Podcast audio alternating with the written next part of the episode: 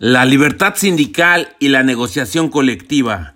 Convenio 87 sobre la libertad sindical y la protección del derecho de sindicación, 1948. 98. Convenio sobre el derecho de sindicación y de negociación colectiva, 1949. Convenio 151. Convenio sobre las relaciones de trabajo en la administración pública, 1978. Convenio 154. Convenio sobre la negociación colectiva 1981. Presentación. La negociación colectiva requiere como base el derecho de sindicación, como derecho a formar organizaciones representativas que permitan negociar, uno de los objetivos principales de la Organización Internacional de Trabajo es promover la negociación colectiva, según se anunció en 1944 en la Declaración de Filadelfia, que forma parte integrante de la Constitución de la OIT y en la que se reconoce la obligación solemne de la Organización Internacional de Trabajo de fomentar entre las naciones del mundo programas que permitan lograr el reconocimiento efectivo del derecho de negociación colectiva este principio se consagró en el Convenio sobre el Derecho de Sindicación y de Negociación Colectiva de 1949, que es el convenio número 98. Tanto en la Declaración relativa a los principios y derechos fundamentales en el trabajo y su seguimiento de 1998 y en la Declaración sobre la Justicia Social para una Globalización Equitativa de 2008, que constituyen la respuesta de la OIT a los desafíos de la globalización, se pone de relieve la importancia de los principios consagrados en los convenios fundamentales y en particular en el Convenio sobre la Libertad Sindical y la Protección del Derecho de Sindicación, 1948, a saber, el convenio número 87 y el convenio número 98. La declaración de la OIT sobre la justicia social añade que estos convenios son particularmente importantes para permitir el logro de los cuatro objetivos estratégicos de la OIT, la negociación colectiva constituye un mecanismo de promoción del diálogo, la participación y la regulación concertada de las relaciones laborales entre trabajadores y empleadores. El proceso de negociación y su resultado, que son los acuerdos colectivos, así como la función que cumple, han sido objeto de reconocimiento jurídico nacional e internacional tanto en tiempos de crecimiento económico como en tiempos de crisis. La negociación colectiva aparece como un instrumento idóneo y efectivo de búsqueda de consensos y contribución a la paz y al diálogo social con afluencia directa en la gobernabilidad democrática.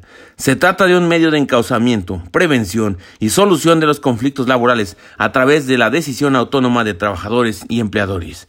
La libertad sindical y la negociación colectiva se encuentran reconocidas en otros instrumentos internacionales, como en la Declaración Universal de Derechos Humanos de 1948, así como en las legislaciones nacionales. En este documento se incluyen cuatro convenios internacionales de la OIT vinculados al derecho de sindicación y la negociación colectiva. Número 1.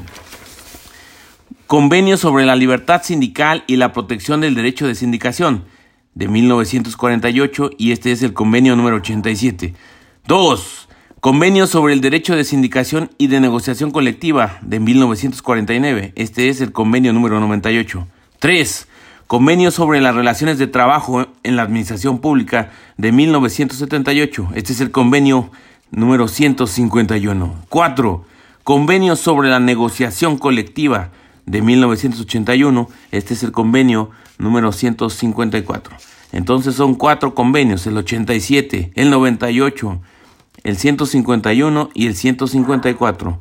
Y los títulos son 1. Convenio sobre la libertad sindical y la protección del derecho de sindicación. 2.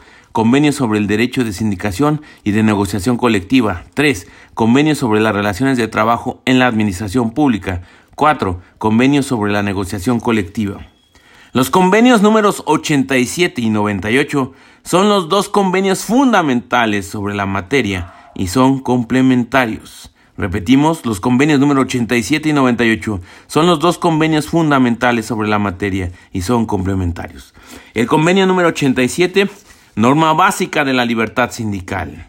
Norma básica de la libertad sindical, el convenio número 87. Establece el derecho de los trabajadores y empleadores de constituir las organizaciones que estimen conveniente sin autorización previa, así como afiliarse, redactar sus estatutos, elegir a sus representantes, organizar su administración, no están sujetas a disolución o suspensión por vía administrativa y tienen el derecho de constituir federaciones y confederaciones, así como el de afiliarse a las mismas. Estas pueden afiliarse a su vez a organizaciones internacionales de trabajadores y de empleadores. Por su parte, el convenio número 98 se adoptó con el propósito de complementar algunos aspectos del convenio número 87. Tiene tres objetivos fundamentales. Uno, garantizar medidas de protección contra actos de discriminación antisindical tanto en el momento de contratación como durante el periodo de empleo, incluido el momento de la terminación de la relación de trabajo. 2. Garantizar medidas de protección contra los actos de injerencia en los asuntos internos de las organizaciones de trabajadores y de empleadores. 3. Adoptar medidas adecuadas a las condiciones nacionales para estimular y fomentar el pleno desarrollo y uso de procedimientos de negociación voluntaria a fin de reglamentar las condiciones de empleo a través de contratos colectivos. El convenio número 98 se complementó posteriormente con el convenio número 151 y el diverso convenio número 154. El convenio número 151 regula la protección del derecho de sindicación de los empleados públicos.